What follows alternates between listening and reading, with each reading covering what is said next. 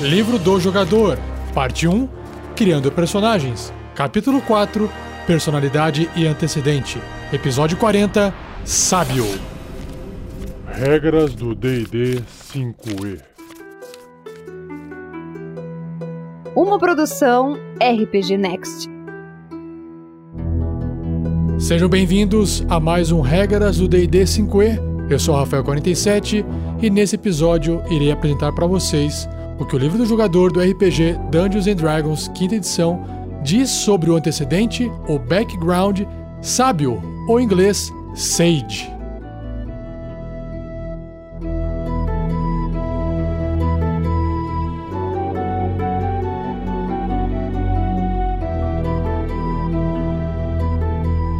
Seja você também um guerreiro ou uma guerreira do bem. Para saber mais, conheça nossas metas e recompensas na campanha do Padrim em www.padrim.com.br barra rpgnext.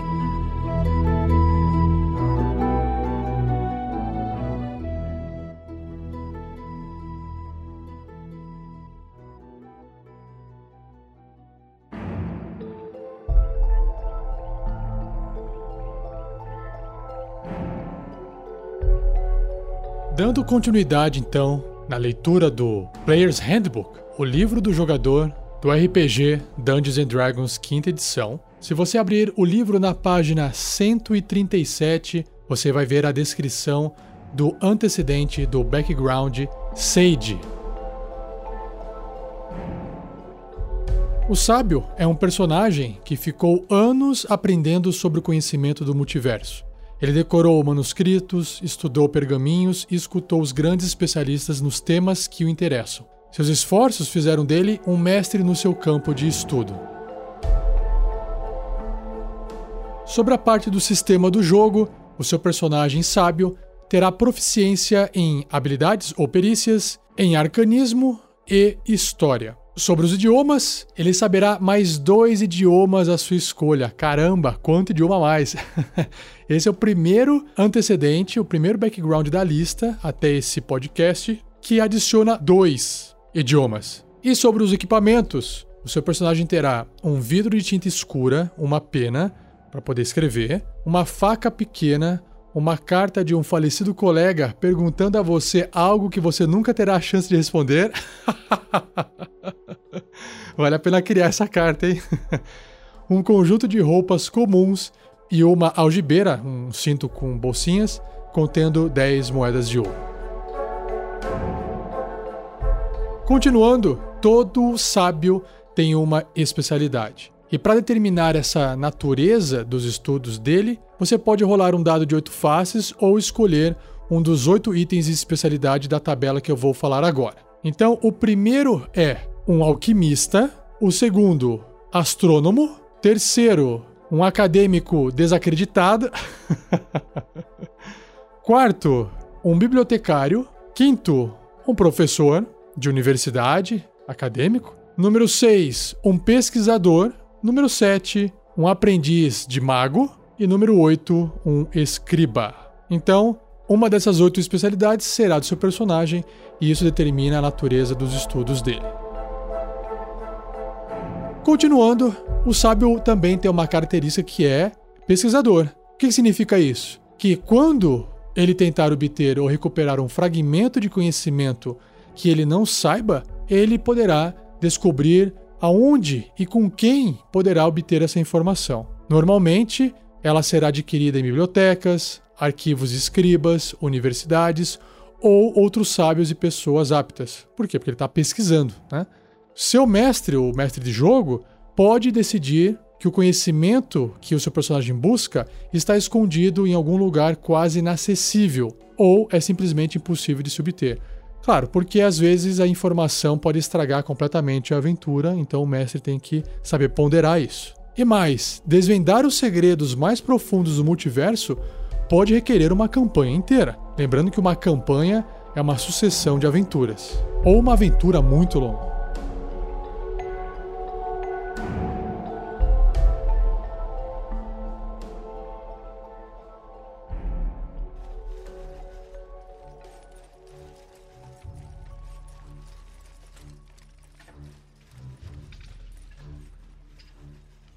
Agora, indo para as características sugeridas, o livro vai apresentar aquelas quatro tabelas.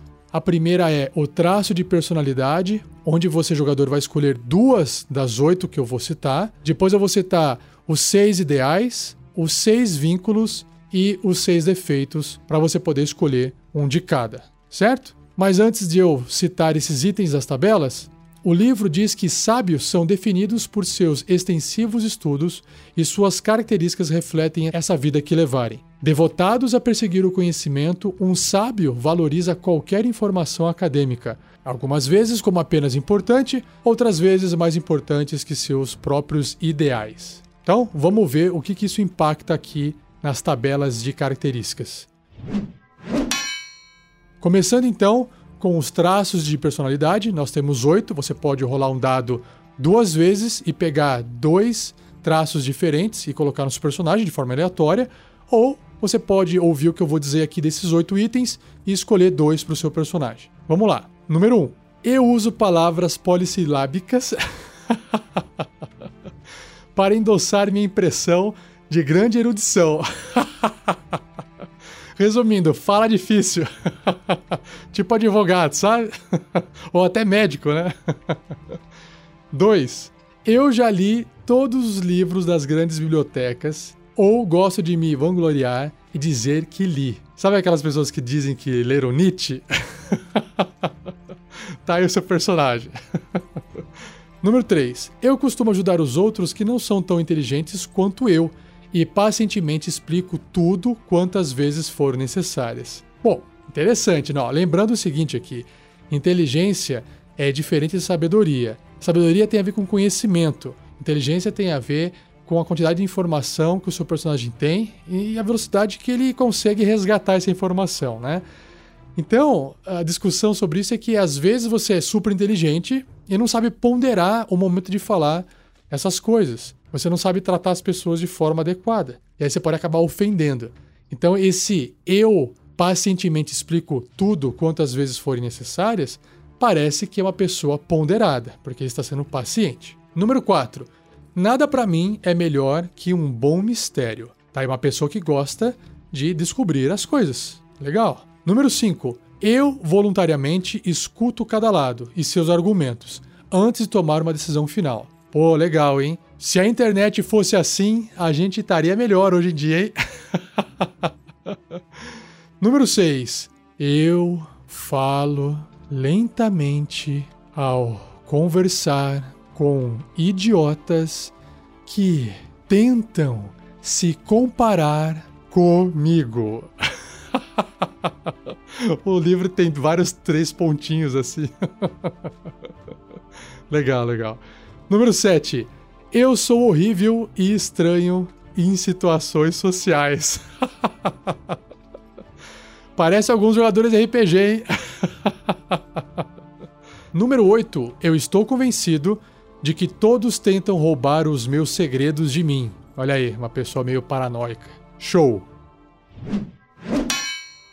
Agora, a tabela com os seis ideais, começando com o número 1, é sobre o conhecimento. O caminho para o poder e o autoaperfeiçoamento é através do conhecimento. Então, esse é para quem tem um alinhamento neutro, uma tendência neutra. Número 2, beleza. O que é belo nos mostra o que está além disso, perto do que é verdadeiro. Ó, oh, filosófico, hein? Esse é para quem é bom. Número 3, lógica. Emoções não devem nublar seu pensamento lógico. Esse é para quem pensa, age de forma leal, porque está seguindo muito mais a lógica. Número 4. Sem limites. Nada pode apaziguar a possibilidade infinita de toda a existência. Esse é para quem é caótico. Legal. Número 5. Poder. Conhecimento é o caminho para o poder e a dominação. Esse é para quem é mal. Aquela ideia de que os fins justificam os meios, né? E número 6. Autoaperfeiçoamento. O objetivo de uma vida de estudos é a melhoria de si mesmo. Esse é para qualquer tendência, qualquer alinhamento. Agora, na tabela de vínculos, aquilo que vai prender o seu personagem a alguma coisa ou algum local, nós temos seis. Você vai escolher um para ele também, ou você pode rolar o dado, certo? Mas vamos ver o primeiro aqui, ó. É meu dever proteger meus estudantes. Ó, legal. Você então tem estudantes de alguma coisa. Número 2. Eu guardo um texto ancestral que contém terríveis segredos que não podem cair em mãos erradas. Legal, o que será que está escrito nesse texto? Dá para trabalhar com mestre, inclusive, né? Número 3. Eu trabalho para preservar uma biblioteca, universidade, arquivo de escribas ou monastério. Então, a pessoa que fica lá dentro cuidando, organizando, fazendo todo esse trabalho de talvez manutenção ou até realmente uma proteção com produtos, com magias. É só você imaginar e criar. Número 4. O trabalho da minha vida é uma série de tomos relatando um campo de conhecimento específico. Tipo, sei lá, Barça.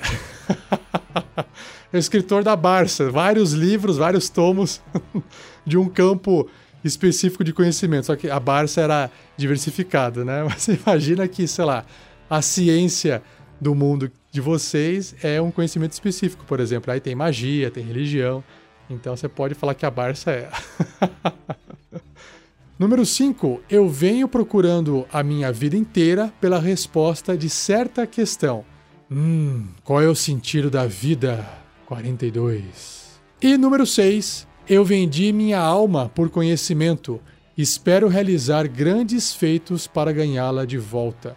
Eita, vendeu a alma por conhecimento, olha só, e agora precisa ganhar a alma de volta fazendo grandes feitos, o que quer que isso signifique.